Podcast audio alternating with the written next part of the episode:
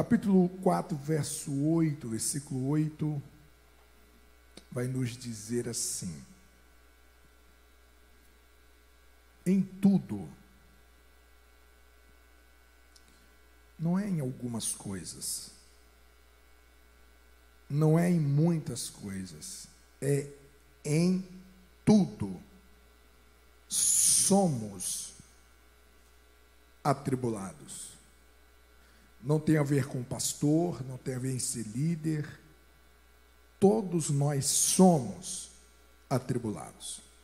Mas não angustiados, perplexos, mas não desanimados, perseguidos, mas não desamparados, abatidos, mas não destruídos. Permita-me ler o mesmo texto numa outra versão chamado Viva, que vai dizer né, essas palavras. De todos os lados somos oprimidos pelas dificuldades, porém não somos esmagados nem despedaçados. Ficamos perplexos porque não sabemos a razão de certas coisas nos acontecerem assim, porém não desanimamos e nem desistimos. Somos perseguidos, mas Deus nunca nos abandona. Somos derrubados, mas nos erguemos e prosseguimos. Você pode dizer amém? Senhor Jesus, torna cativo a nossa o nosso entendimento a essa palavra esta noite, que o nosso coração possa se render ao teu evangelho. Convence-nos, Espírito Santo, a essa palavra em nome de Jesus. Em nome de Esta Jesus. é a história de Martinho Lutero. Ele viveu muitas experiências e aventuras. Ele foi sequestrado por cavaleiros armados para viver disfarçado num castelo. E ajudou algumas freiras a fugir do convento, escondendo elas em barris. Mas quando jovem, vivia atormentado por um profundo sentimento de que não estava bem com Deus. Certa vez, numa tempestade, um raio quase o atingiu. Achou que ia morrer. Ele gritou pedindo ajuda a um santo, dizendo sem pensar muito: Me salve que eu viro um monge. Ele sobreviveu. Assim, cumprindo a sua palavra, ele desistiu dos estudos para advogado e virou monge. Sua família e amigos disseram que ele estava desperdiçando seu talento com isso. No mosteiro, ele começou a ler a Bíblia. Ele descobriu que eram a misericórdia e o amor de Deus tudo o que necessitava para estar bem com Deus. Pela primeira vez na vida, ele encontrou uma profunda paz com Deus. Lutero foi convidado a ser professor na Universidade de Wittenberg. Ele ensinava sobre os livros da Bíblia. As suas aulas eram tão populares que até o povo vinha ouvi-lo. Naquele tempo, a Igreja Católica dizia aos cristãos que, com bom comportamento, eles poderiam merecer o céu. Mas Lutero sabia pela Bíblia que as boas obras não faziam ninguém merecer o perdão. Nem mesmo o Papa tinha poder para dar o perdão em lugar de Deus. Somente Deus poderia perdoar alguém. Lutero percebeu que a igreja tinha abandonado o que a Bíblia ensinava e estava até mesmo inventando doutrinas em seu próprio benefício. Ele decidiu que tinha que ensinar contra essas falsas doutrinas. Ele tornou públicas as suas reclamações, afixou suas teses num lugar onde importantes documentos eram expostos à porta da igreja do castelo. Ele explicou que não era possível comprar o perdão de Deus ou ter uma vida que fosse boa o suficiente para merecer algo de Deus. Suas teses mostraram que Deus quer perdoar os nossos erros e que isso só é possível por causa de Jesus, o Filho de Deus, que veio pagar pela punição que os nossos pecados merecem. Jesus cumpriu isso quando morreu em nosso lugar. As ideias de Lutero se espalharam rapidamente por toda a Europa graças a um novo invento, a prensa tipográfica. O Papa redigiu um documento dizendo que Lutero tinha que retirar tudo o que escreveu ou então seria tratado como um herege. Lutero recusou isso e queimou em praça pública uma cópia da carta do Papa. as ideias de Lutero tiveram um grande impacto religioso, político e cultural. Rapidamente, ele foi convocado para apresentar-se ao imperador e defender-se pelo suposto crime de explicar a Bíblia. O imperador declarou Lutero um fora da lei e baniu seus livros. Foi quando Lutero teve que ser protegido e foi viver escondido num castelo. Vestiu-se de cavaleiro, trocou seu nome para Dom Jorge e deixou a barba e o cabelo crescer. E investiu seu tempo na tradução do Novo Testamento. Novamente, essa tradução se espalhou e o povo pôde ler a Bíblia pela primeira vez. Então Lutero voltou secretamente a Wittenberg. Ele continuava a escrever livros e a traduzir a Bíblia. Ele se casou e teve filhos. A Europa estava agitada com o ensino de Lutero sobre a Bíblia. Hoje, 500 anos depois, as verdades da Bíblia que Lutero redescobriu continuam impactando milhões de pessoas. Pessoas que foram convertidas a Deus e agora conhecem a paz e o perdão que há em Jesus. O perdão que Lutero encontrou está disponível ainda hoje. Nós podemos estar em paz com Deus por causa de um só homem, o Senhor Jesus Cristo.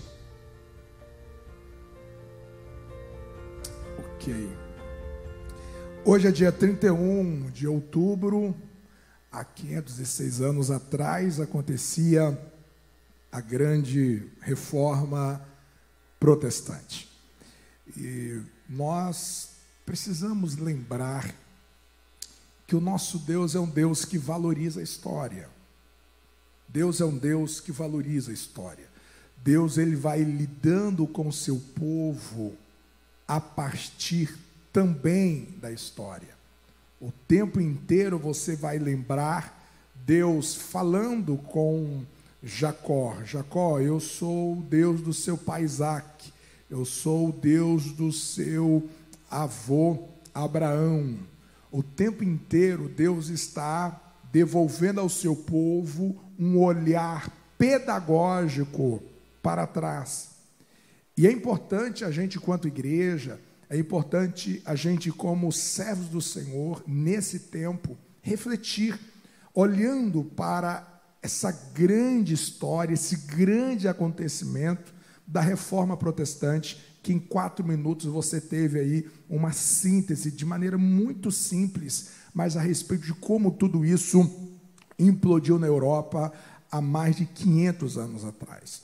A reforma protestante que revolucionou o seu tempo, mas não apenas o seu tempo, mas também as gerações futuras, as implicações disso na área social, na área uh, educativa, na área científica. Existem várias literaturas que abordam a respeito dos resultados da reforma protestante, quantas universidades foram fundadas a partir da reforma protestante, o quanto que, quando a igreja rompeu né, com o Estado, quanto que isso abriu muitas possibilidades, o quanto que isso mudou o mundo que chegamos até hoje. E eu quero essa noite, de maneira bastante simples, mas eu quero pensar nesse ambiente da reforma de maneira ainda introdutória, a respeito de alguns legados que nós podemos lembrar hoje a respeito desse acontecimento depois de cinco séculos depois. A primeira coisa que eu quero pensar é o que Deus pode fazer quando nós abraçamos a causa de Deus. Você percebe que quando Lutero discerne o caos espiritual, aquela nuvem de apostasia que cobria a igreja. Lutero ele não apenas diagnosticou a situação. Lutero não apenas deu um laudo dizendo nossa igreja está vivendo o seu pior momento. Não. Mas ele abraçou essa causa, fazendo-se, fazendo-se participante dessa dessa solução. E isso eu chamo de responsabilidade geracional. A causa pela qual Lutero colocou as suas digitais era uma causa que ia muito além da sua existência. Ele lidou com problemas muito anterior a ele. Imagina a, a, a Idade Média, existe aí um, uma margem de aproximadamente mil anos, que é uma matemática, uma matemática uh, mediana para. Uh, trazer início e fim desse período, dessa fase. Os estudiosos chamam a, a Idade Média como a Idade das Trevas. Então você percebe que mil anos antes de Lutero, as coisas já vinham em um processo destrutivo, a soma de um milênio de história, e agora chega em Lutero. Claro, eu falo de Lutero, mas nós devemos lembrar de todos os pré-reformadores que morreram, que colocaram as suas vidas na fogueira diante da morte para levantar essa tocha. Mas Lutero é esse personagem emblemático que nele a gente menciona todos os pré-reformadores. Você percebe que Lutero ele está lidando com um problema milenar. Mas quando chegou nele, ele não cruzou os braços e apenas lamentou o caos, lamentou a apostasia, lamentou a frieza, lamentou o desastre religioso, os escândalos religiosos. Ele não apenas lamentou, mas ele abraçou a causa da santidade, ele abraçou a causa da integridade teológica que havia sido diluída ao longo dos últimos anos. Percebe o que pode acontecer quando a igreja abraça a causa de Deus, assumindo uma responsabilidade geracional. Eu preciso te perguntar essa noite: qual é a causa que você está abraçando de cunho geracional? Qual é o seu envolvimento, qual é o seu engajamento diante de uma causa que vai muito além da sua existência? Eu lembro do livro do Paul Tripper, um, com o título Em Busca de Algo Maior. E ele fala em um dos seus capítulos que a grande tática de Satanás é que a gente viva a nossa vida do tamanho da nossa vida. Viver a vida do tamanho da nossa vida significa que você vai fazer decisões, que você vai fazer escolhas, que você vai gastar energias apenas entre o seu nascimento e a sua morte.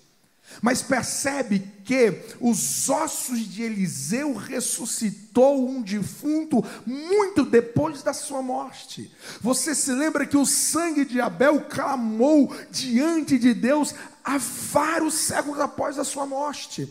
As histórias de homens nas Escrituras, ao longo da história, existem pessoas que abraçaram causas. O próprio Lutero, ele abraçou uma causa, ele assumiu uma responsabilidade que foi muito além da sua existência. Não são os nossos laudos, não são os nossos diagnósticos que vão trazer um novo tempo para as nossas situações. Não é apenas a receita. Ah, eu vou receituar essa realidade, precisa fazer isso, tem que fazer aquilo. A igreja não é mais a mesma, essa casa não é mais a mesma. Esses filhos não são mais o mesmo, esse casamento não é mais o mesmo, esse trabalho não é mais o mesmo, essa cidade não é mais a mesma. E a gente vai dando diagnósticos. Só que são, na verdade, apenas desabafos. Quando você traz uma situação, quando você traz um problema e você não se envolve, você não investe a sua vida, as suas forças para solucionar isso, não passou de um desabafo.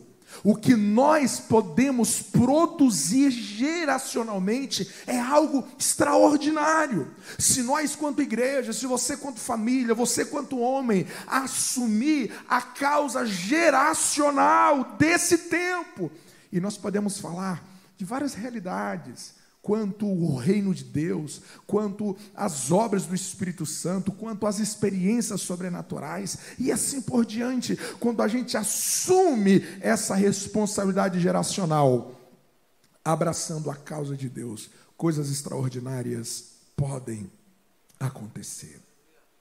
É lamentável demais. Eu tenho ministrado sobre isso durante um, um considerável tempo, a respeito daquela narrativa em que a atual gera, a, a geração, a última geração faz em relação à nova. E vão falando que essa, os jovens de hoje, os adolescentes de hoje, eles vão tecendo predicativos, eles vão tecendo hum, as falhas, as fraquezas, as instabilidades, as fragilidades, e eles vão caracterizando como a geração Nutella, e, e eles vão dando nomes, eles vão dando nomes.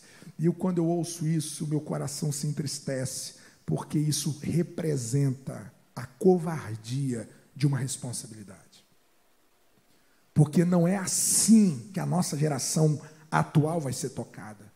Não é recebendo esses desabafos que mais revela a nossa presunção, que mais revela a nossa soberba geracional, o quanto na verdade nós devemos entender que nós somos responsáveis por essa geração. Nós somos responsáveis por essa geração. Você é responsável por essa geração, as crianças que você encontra nos corredores, os adolescentes dessa igreja, os adolescentes que faz parte do seu círculo de amizade.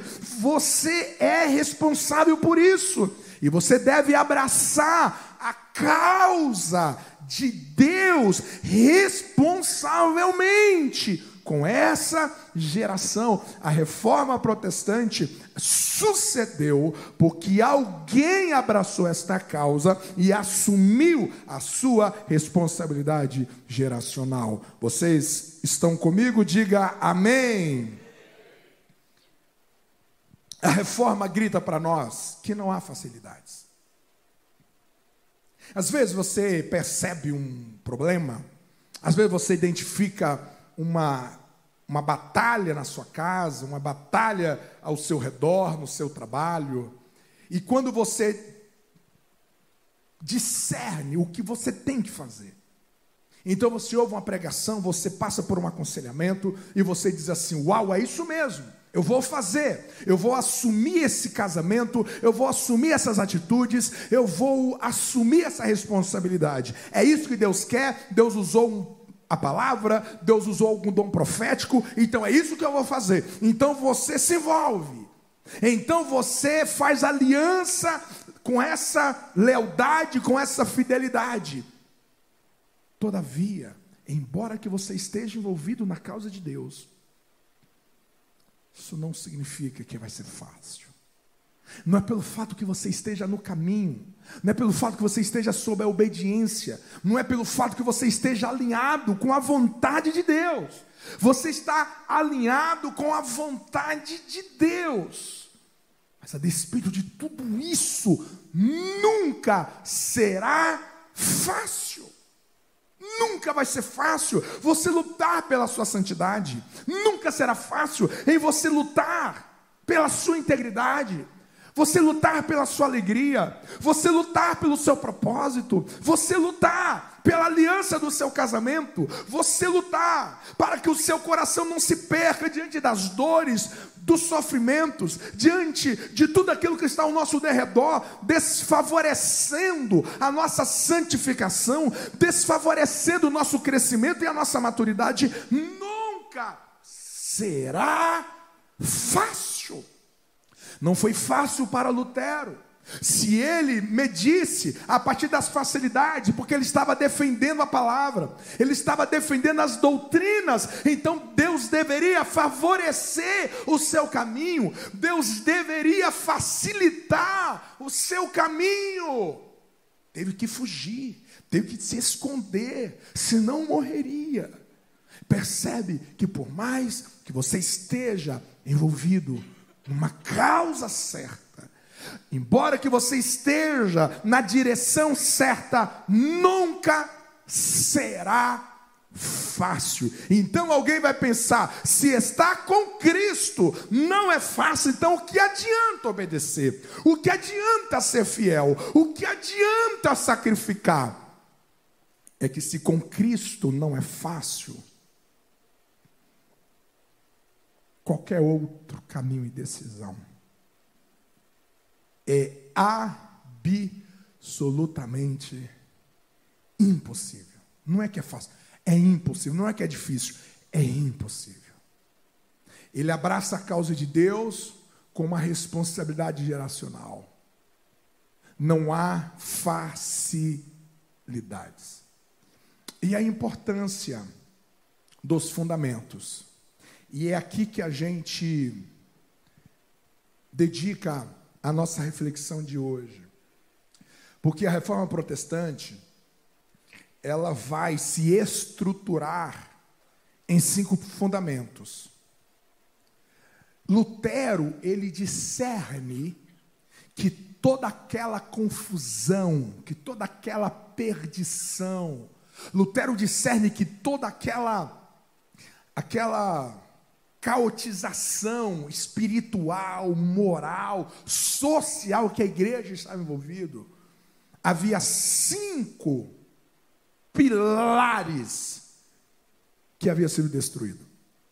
E a reforma protestante vai resgatar esses cinco pilares.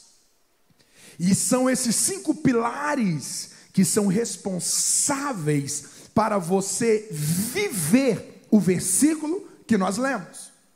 Porque o versículo que nós lemos, eu acredito que são versículos que deve ser a nossa âncora.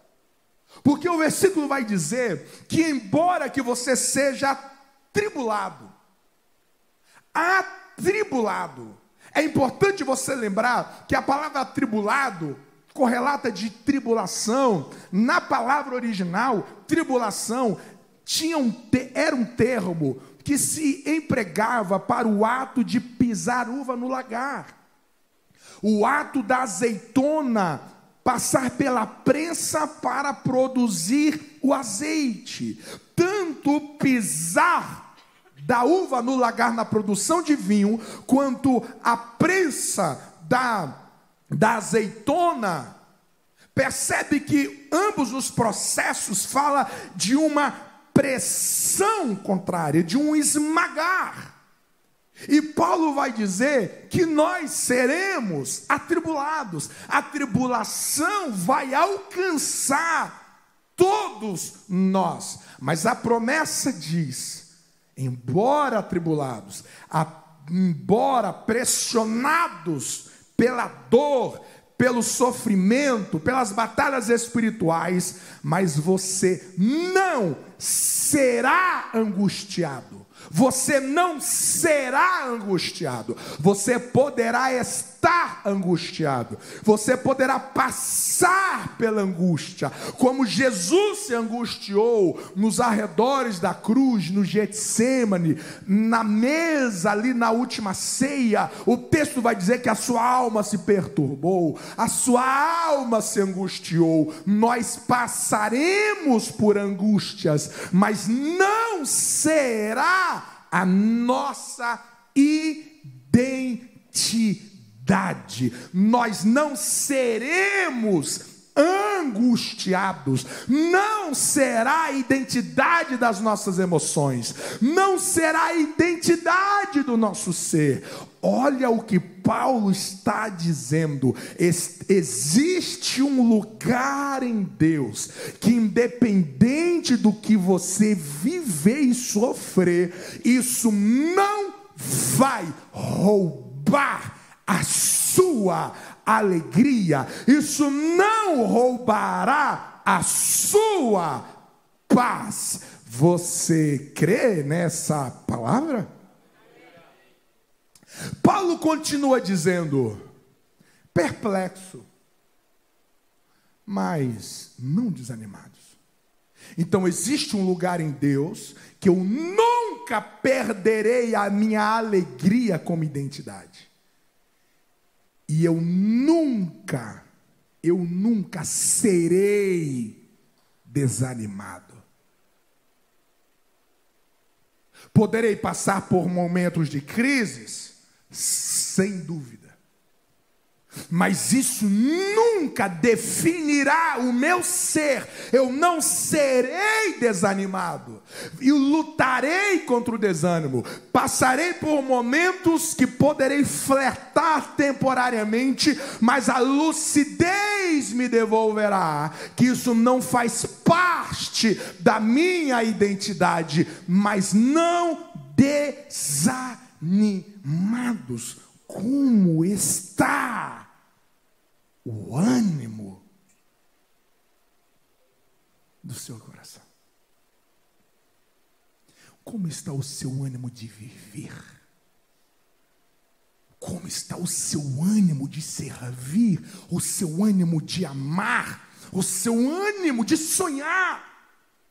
Como está o seu ânimo de conviver entre pessoas? Como está o seu ânimo de viver o seu propósito? Como está o seu ânimo para trabalhar? Como está o seu ânimo de tocar alguém? Como está o seu ânimo para adorar? O seu ânimo para viver as disciplinas espirituais? A sua vida de oração, a sua vida de medicação? Como está o seu ânimo para você viver em família? O seu ânimo para você enfrentar o seu dia? Existe um lugar em Deus que a angústia não será tatuada no seu coração. Existe um lugar em Deus que o desânimo jamais te aprisionará.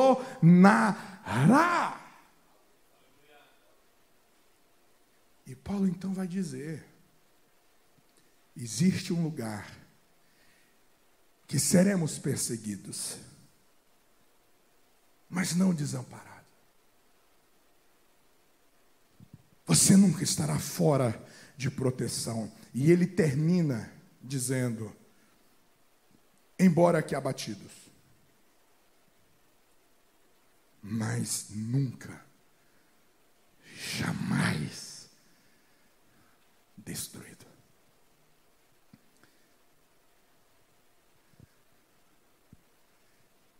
Por que que então a gente fica com tanta ansiedade? Por que que às vezes a, as inseguranças vão nos paralisando, vai nos angustiando, vai nos atrofiando, porque o nosso medo é de ser destruído. O nosso medo é de ser derrotado. O nosso medo é de morrer fracassado. Aí Paulo vai dizer que existe um lugar em Deus que você pode ter todas as suas certezas e convicções. Que destruído você nunca será. Você consegue imaginar você viver a vida a partir de uma consciência que independente do que estão falando nos jornais, independente das previsões econômicas, as previsões sociais, as previsões das próximas décadas, independente do que eles acreditam como sentenças, independente independente do que vai acontecer nessa cidade, o que vai acontecer de ordem mundial, independente de como seu patrão viverá, fará suas decisões, de como as pessoas à sua volta vão decidir, independente a qualquer realidade. Você consegue imaginar como seria a sua alma, como seria a sua disposição, como seria o seu jeito de viver se você fosse arrebatado pela convicção que você nunca seria destruído. Você consegue imaginar como que você viveria emocionalmente com todas essas convicções? Aconteça o que acontecer, eu não serei destruído, eu não fracassarei, eu não serei derrotado. Podem ter invejas, podem perseguir, podem difamar, podem colocar o meu nome na boca do sapo, pode fazer macumba, pode desejar mal, pode ter olho grande, pode levantar contra mim com calúnia mentira, pode fazer o que quiser, eu estou debaixo de uma palavra que eu não serei destruído. Você crê que isso é possível? Aplauda o nome do Senhor.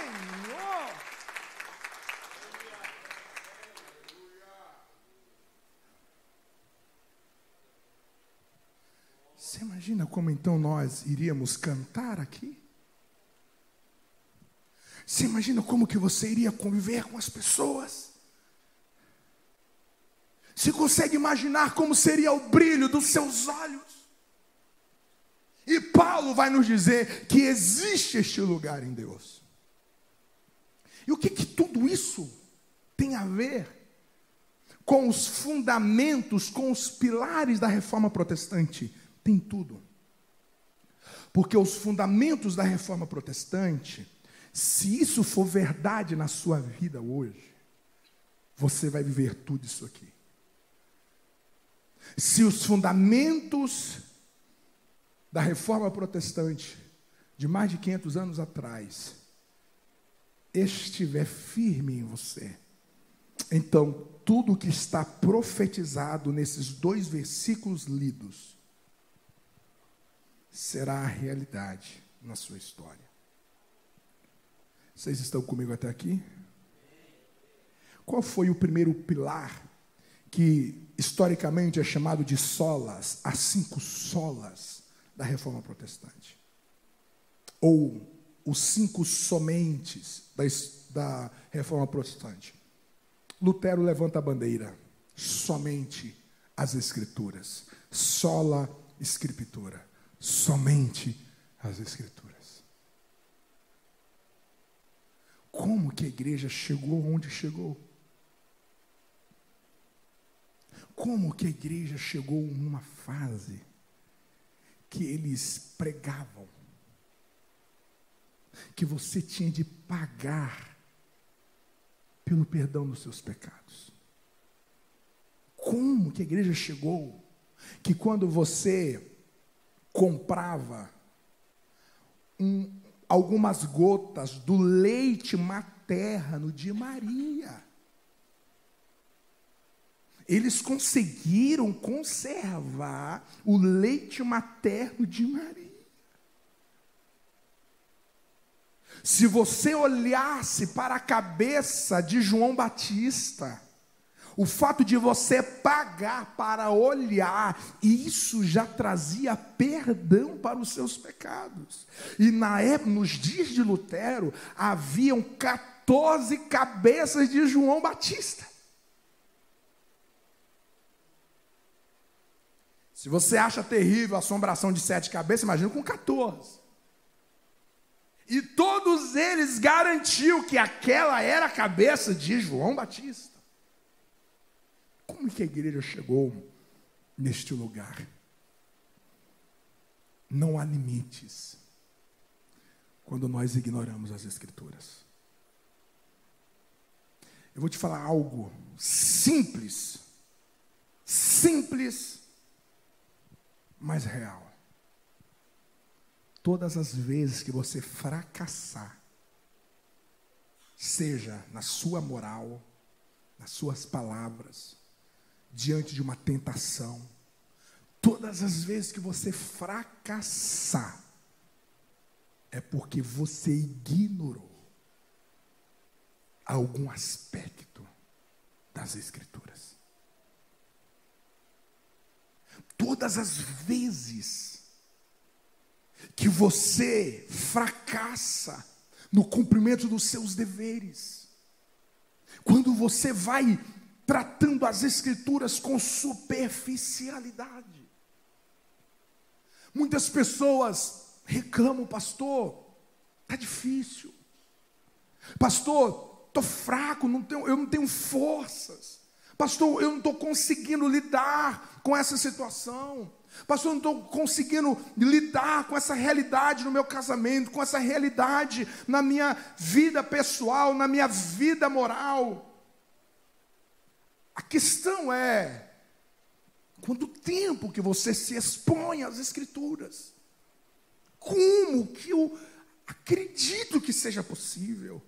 Eu lidar com os principados, eu lidar com as potestades, eu lidar com as hortes espirituais malignas, como que eu acho que seja possível eu lidar com o mundo que jaz no maligno? Como que eu acho que seja possível eu frear a natureza pecaminosa que habita em mim, que carrega todas as sortes de maldades?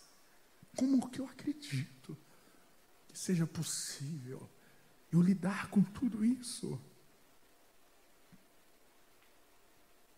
Com essa pequena porção que eu dou às Escrituras, de meditação, de leitura.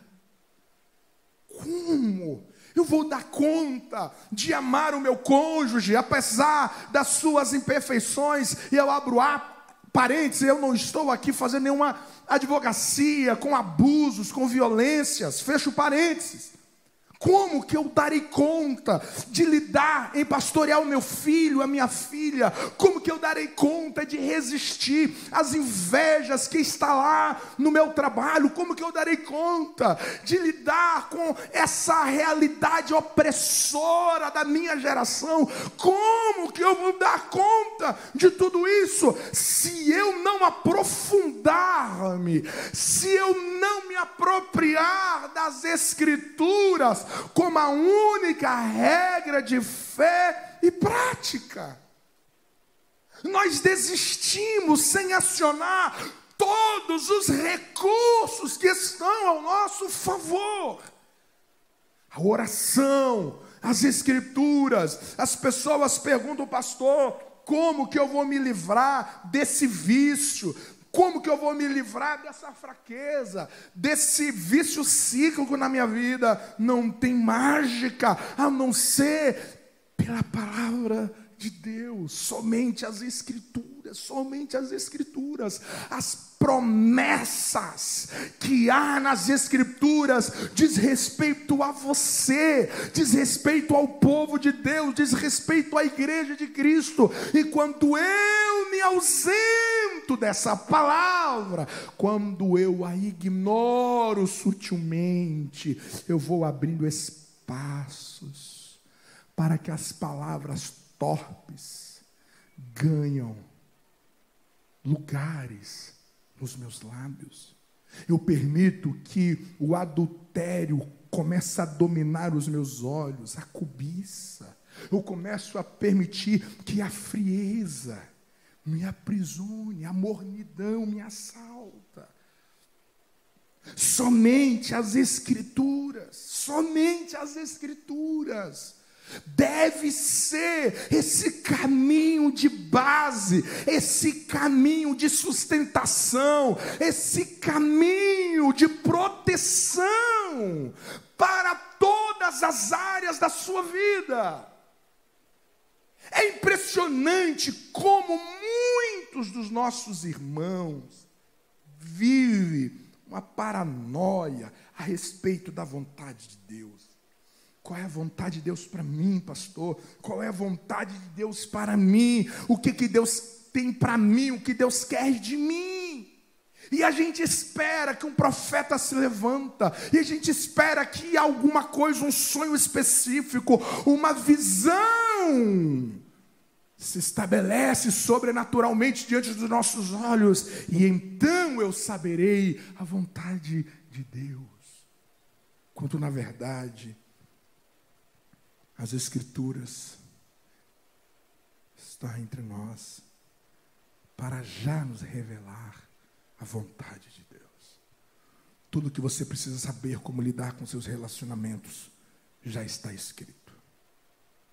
Todos os princípios que você precisa saber para lidar com qualquer trabalho que você for estiver, qualquer área de trabalho legal, no planeta terra, as escrituras já têm o princípio determinado para reger o seu coração, independente do sofrimento que você esteja vivendo, independente do seu erro que você cometeu. Independente das falhas que você cometeu, como que eu devo lidar com isso? Como que eu devo lidar com essas consequências? Como que você deve lidar com o futuro? Como você deve lidar com o marido? Como você deve lidar com a sua esposa, com seu pai, com a sua mãe, com pessoas? Meu Deus, as principais áreas da sua vida já está revelada nas Escrituras. É Deus dizendo: essa é a minha vontade para você. É isso que eu quero da sua vida. E os pormenores, meu Deus. Atenta-te para aquilo que é essencial, que os detalhes virão inevitavelmente. Somente as Escrituras é impossível. É impossível ser atribulado sem ficar angustiado longe das Escrituras. É impossível. É impossível eu ficar perplexo e ao mesmo tempo sem me desanimar. É impossível eu ser abatido sem ser destruído. As Escrituras lhe dará todo o fundamento necessário para que quando a tempestade vier, o vento soprar, essa casa não vai cair, porque ela está fundamentada sobre a palavra de Deus. Você crê nessa palavra? Você ama essa palavra? Desafia-se em avançar nas Escrituras. Desafia-se a memorizar as Escrituras. Desafia-se a ler grandes porções das Escrituras. Desafia-se, desafia-se abraçar essas Escrituras como um pilar inegociável para proteger a sua mente proteger os seus pensamentos, santificar as suas motivações. Permita te perguntar: qual foi a última vez que você teve uma experiência só você e as Escrituras? Não estou falando de uma pregação que tocou muito o seu coração. Eu não estou falando de uma mensagem que você abriu lá no YouTube, do melhor pregador que você é apaixonado. Não, estou falando de você. Você. Você abriu a Bíblia e começou a ler. E de repente algo saltou lá de dentro. E de repente alguma coisa mexeu aqui. E você vibrou. Porque você sentiu que era Deus falando com você.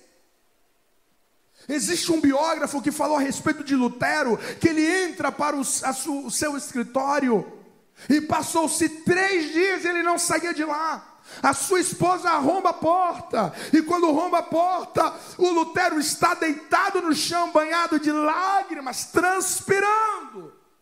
E ela pergunta: o que é isso? E ele dizia: eu estou me deleitando, eu estou conhecendo o pastor do Salmo 23. Charles Spurgeon falava a respeito de, de, do John Boone, o autor do Peregrino. Ele dizia: fúrio em qualquer parte do seu corpo e não sairá sangue. Sairá escrituras porque o seu sangue é biblino. Você consegue imaginar? Você consegue imaginar de você viver a vida que quando você receber os ataques malignos, você grita bem alto: está escrito, Satanás. Está escrito. Alguém vem com uma palavra de afronta, e você se posiciona e diz: Está escrito. Você consegue imaginar? Se você vai para a vida carregado pelas convicções do que está escrito aqui, então você jamais teria angústia como a sua identidade, então você jamais teria o desânimo como algemas da sua alma, então você jamais viveria sob a, o pensamento do desamparo, e você jamais iria fracassar.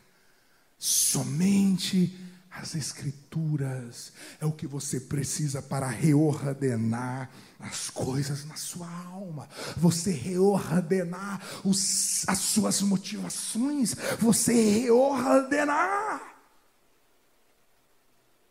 de você ter o escudo erguido para proteger-se dos dados inflamados do inimigo. Escritura, Escritura, somente a Escritura, somente a Escritura, somente a Escritura. Amém? Antes de você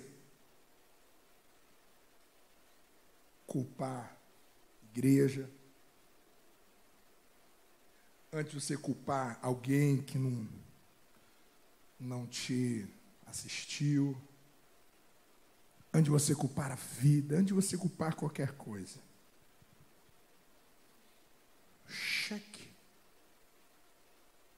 se você já usou todos os recursos das Escrituras ao seu favor. O segundo fundamento Lutero vai dizer: só a Escritura, somente a palavra, somente a Escritura, nenhuma filosofia, nenhuma ideologia, nada, absolutamente nada. Nada. Lutero ele escreve a seguinte frase: todo ensinamento que não se enquadra nas Escrituras devem ser rejeitados, ainda que faça chover milagres todos os dias. Lutero vai dizer somente as Escrituras. Lutero vai dizer somente Cristo. Somente Cristo. Cristo é o agente único da nossa salvação. Cristo é o agente único da nossa redenção. Cristo é o ser único para a nossa plenitude. Não há, não há. Cristo te basta. Cristo te basta para você ser feliz e salvo. Ou nós precisamos de complemento ou nós precisamos de adicionais. Cristo te basta. Cristo é suficiente para você olhar para a vida e dizer: estou contente. O que preciso para ser feliz já tenho o que eu preciso para me levantar da cama todos os dias, não de cabeça baixa, não como alguém que já perdeu a batalha. Cristo é suficiente. Ou nós precisamos de orações respondidas, orações respondidas, nós precisamos de milagres e milagres, para então nós sermos plenos. Eu sou o primeiro a te encorajar a buscar milagres. Eu sou o primeiro a te encorajar a ter fé por milagres. Eu sou o primeiro a te encorajar a não aceitar nenhuma doença como definitiva na sua vida. Nunca desista de orar por milagres na sua vida e naqueles que você ama. Mas você está proibido pelas Escrituras de tornar os milagres à sua volta como referências do amor de Deus por você. Se você interpretar os milagres se você interpretar as portas abertas, se você interpretar as proezas visíveis como sinais únicos do amor de Deus, você correrá o risco de odiá-lo quando ele não te responder quando ele não fizer por uma razão que eu nunca vou saber. Porque que Deus livra Pedro da prisão, mas não livrou Tiago. Eu não sei porquê. Não sei porquê que Deus curou alguns e não outros. Eu não sei. E se eu tornar refém a minha consciência de amor pelo que Deus faz, eu corro o risco de decepcionar com Ele. Toda a referência de amor que Deus tem por você e para você precisa ser visto e contemplado através de Cristo. Olha João 3,16. Porque Deus amou, ele amou, ele amou, ele amou. E qual é a demonstração deste amor? Não é quando ele te curou, embora que quando ele cura, ele também está dizendo: Eu te amo, eu me importo com você. Mas não é isso que a Bíblia vai dizer. A demonstração do amor de Deus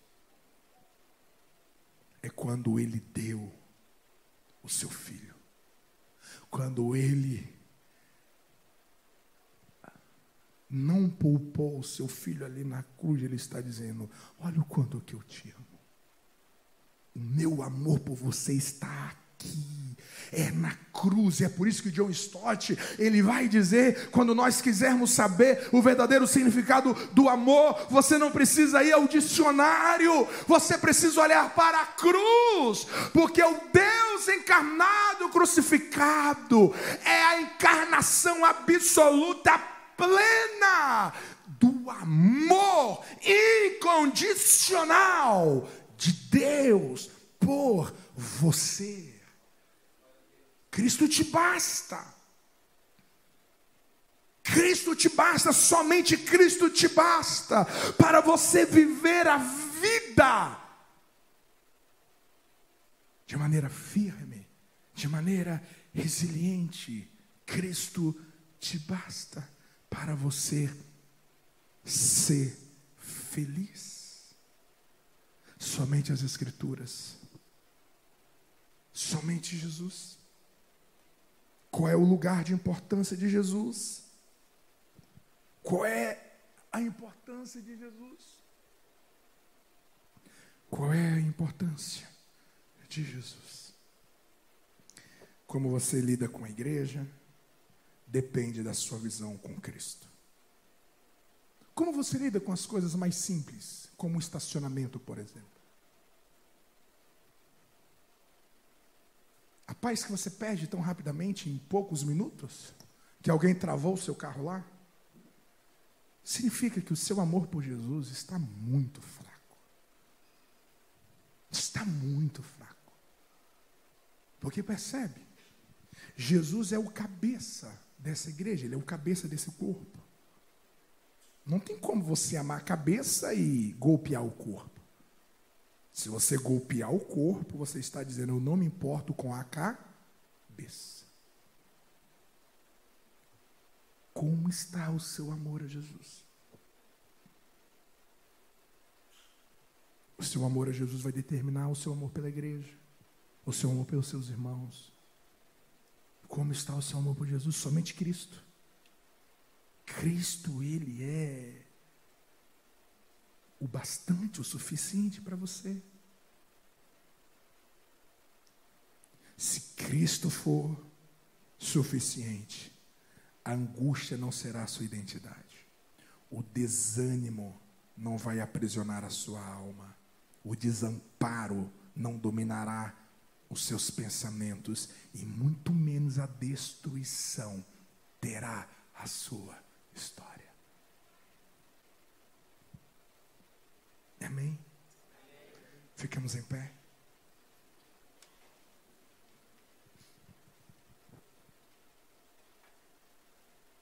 Somente as Escrituras, somente Cristo. Terceiro fundamento, somente pela fé. Fé, fé.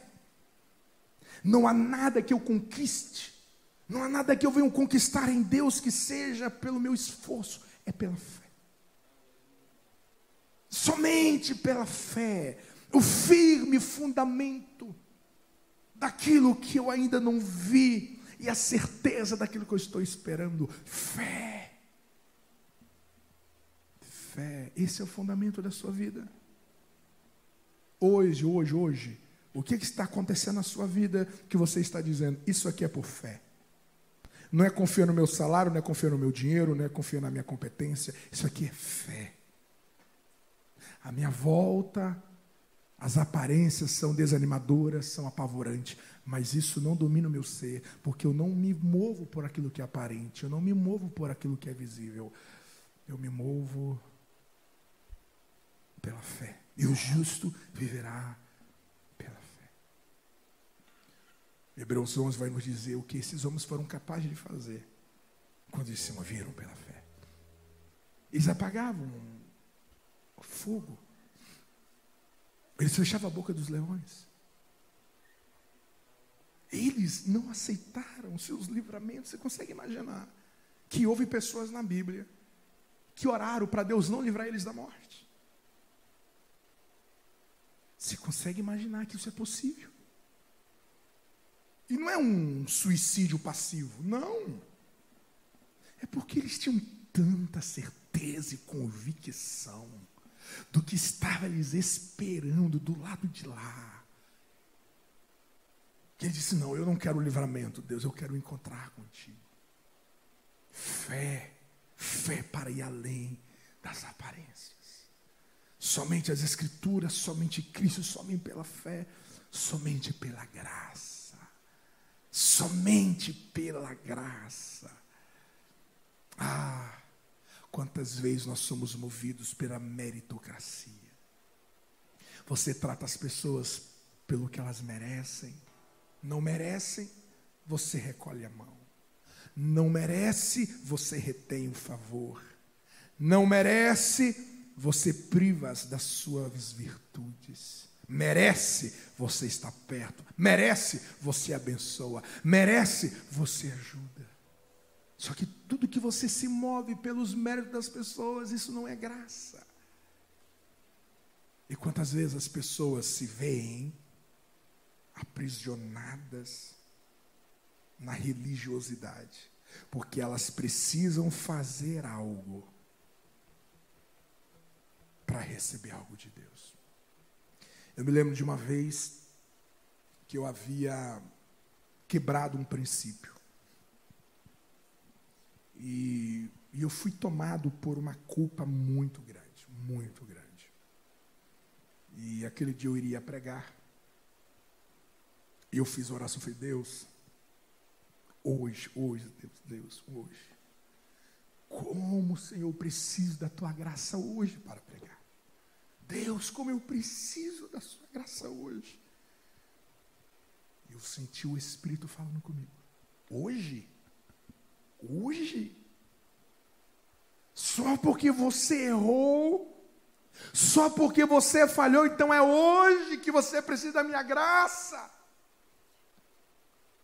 O dia que você jejuar, o dia que você passar o dia dentro de um quarto, lendo, meditando a minha palavra, buscando a minha face, o dia que você acertar tudo, mesmo assim, você continua necessitando da minha graça.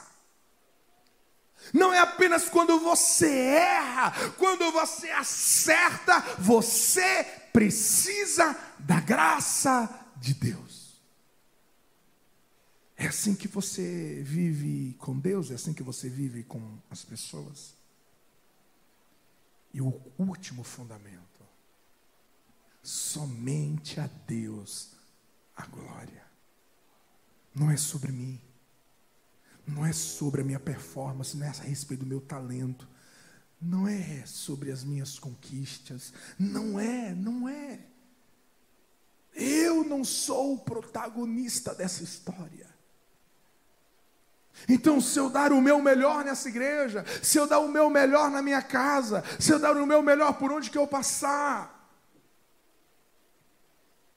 e não receber aplausos, e não receber reconhecimentos, está tudo bem. Porque tudo isso não tem a ver com pastor Aguiar, não tem a ver com o pastor Lediel, não tem a ver com o pastor Newton. Tudo isso tem a ver com a glória de Deus. Esse culto é para a glória de Deus.